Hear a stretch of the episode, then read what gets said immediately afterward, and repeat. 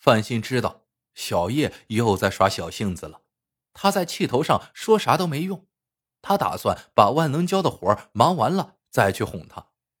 哪知三天后，范鑫刚把这活干完，万能胶又拿出一个零件要他加工。范鑫接过零件，苦笑道：“你那有多少活一起拿出来呗，干嘛这样零零碎碎，多耽误时间呢？”万能胶忙说。怎么是我的活儿？我是给人家做中介，怎么干人家说了算呢？范鑫哼了一声，哼，我知道啊，这是在搞什么新产品，连加工图纸都不给，怕泄露了机密，对不对？万能胶点点头，你明白就好。万能胶走了，范鑫拿出图纸，当然又对上了号。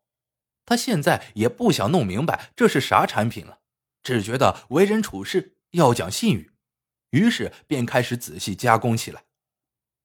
他一直干到半夜才歇手。当他去放卷帘门时，突然嗖的钻进来两个人。没等他看清来人的面貌，就觉得眼前突然一黑，一个黑布袋套在头上，接着脑袋上就挨了重重一击，就什么都不知道了。不知过了多久，范鑫渐渐恢复了知觉，他的眼已被黑布蒙上，只听到有人正在屋子里翻箱倒柜。他试着动一下，发现自己的手脚被牢牢捆住了，嘴也被胶带封住了，他只好一动不动的继续装昏。过了一会儿，就听一个人骂了起来：“他妈的，真是一人藏物，万人难找啊！”另一个声音说：“咱把这小子弄醒，拿刀子逼他交出来。”话音刚落，一盆水哗的浇在了范鑫头上。范鑫知道自己醒过来绝对没好果子吃，他就一动不动的继续装昏到底。两人见范鑫没反应，一个人走过来，把刀尖顶在了范鑫的腿上，一点点的往肉里扎。这种扎法比猛刺一刀更损。疼的范鑫肌肉紧绷，全身挺得像一根棍儿。这样一来，倒更像是昏死的样子。眼看鲜血直流，范鑫还是一动不动。拿刀的歹徒发毛了。刚才那一棍子是不是打中了？闹出了人命，这可就麻烦了。另一个家伙也有些慌了，伏在范鑫胸前听了听，说道：“心还在跳，没死。”咱快走！说着，两个家伙就慌慌张张的逃跑了。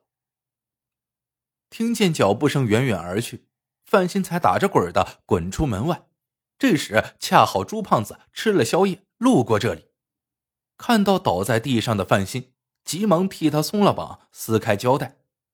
范鑫生怕小叶也会遇到危险，没顾上报警，先拨了小叶的电话。此时。小叶正跟童哥在歌舞厅里翩翩起舞呢，看来这个童哥真的喜欢上小叶了。这已经是第二次约小叶出来吃饭跳舞了。童哥不但花钱大方，舞跳的也是一流。他带着小叶旋转如飞，小叶正跳得如痴如醉呢。手机响了起来，小叶一看是范鑫，又来了气了，干脆不接。可手机却一个劲儿的响，小叶烦了，一赌气就关了机。童哥看在眼里，微微一笑，又搂着小叶跳了起来。直到两人分手的时候，小叶还是恋恋不舍。童哥吻了她一下，拿出一个小盒子放在了她的手里。小叶忙不迭的打开一看，原来是一颗玉胸坠，乐得他还给了童哥一个香吻。小叶看着玉胸坠，又想起了琥珀坠，不由脱口而出：“可惜我那个胸坠。”话说了一半，又咽了下去。童哥笑着把小叶揽在了怀里，说道：“你有什么话不能跟我说呀？”小叶陶醉在童哥宽阔的胸怀里，忍不住把琥珀坠的来龙去脉讲了出来。童哥听了，只是摇头。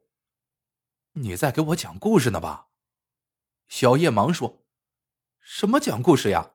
这是真的。”见童哥还是摇头，小叶撒娇的捶着童哥的胸脯说：“你等着，我一定让你亲眼看看。”两个人出了歌舞厅，童哥把小叶送上了出租车，车子开了，小叶才想起打开手机，可是手机刚打开，就收到了一条短信：“范鑫受伤，速来市医院。”发信的竟是派出所。小叶大吃一惊，忙叫司机掉头直奔医院。小叶赶到医院时，范鑫已经缝合了头上和腿上的伤口。两个警察正在了解案情，看到小叶来了，便问他有没有发现什么异常情况。小叶摇摇头，因为在案发现场也没有发现异常情况。警察便嘱咐他们回去清点一下被抢财物，有情况及时报告，然后就走了。范鑫见小叶平安无事，也放心了，不一会儿便疲乏的睡着了。小叶坐在床头，看着受伤的范鑫。摸摸胸前的玉坠，心里不知道该怎么办。他喜欢范鑫勤劳本分，可是不喜欢他唠唠叨叨、胸无大志，觉得跟着这样的人只能平平淡淡过一生。而童哥哥英俊潇洒、温柔体贴，又事业有成，正是自己梦想中的白马王子。然而他和范鑫确实有感情，实在舍不下。可邂逅帅哥。只怕机会失去，便不会再来，何去何从呢？小叶心里的天平摇摆了起来。第二天早晨，范鑫惦记着作坊，就详细的跟小叶交代了一番，让他回家查点被抢劫的财物。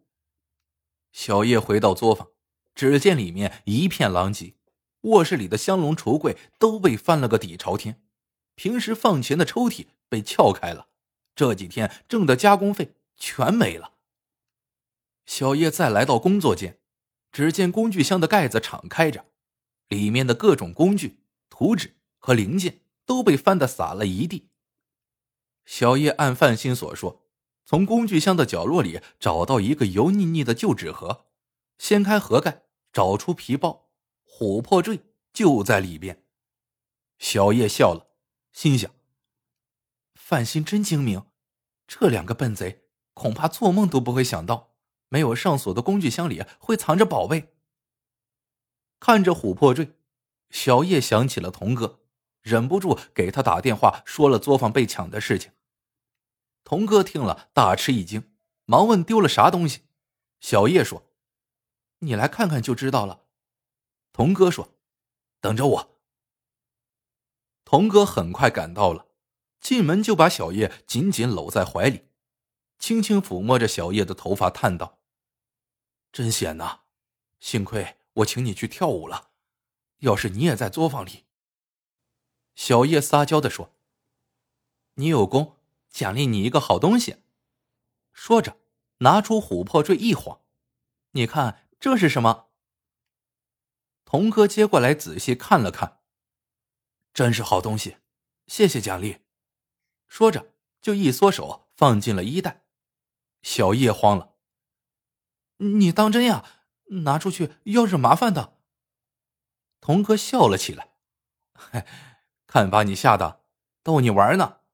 我一个大男人要这东西有啥用？然后拿出坠子还给了小叶。小叶含情脉脉的盯着童哥的眼睛说：“我不是舍不得琥珀坠，我爱的是里边的那颗心。”童哥笑了。我明白，可现在不是时候。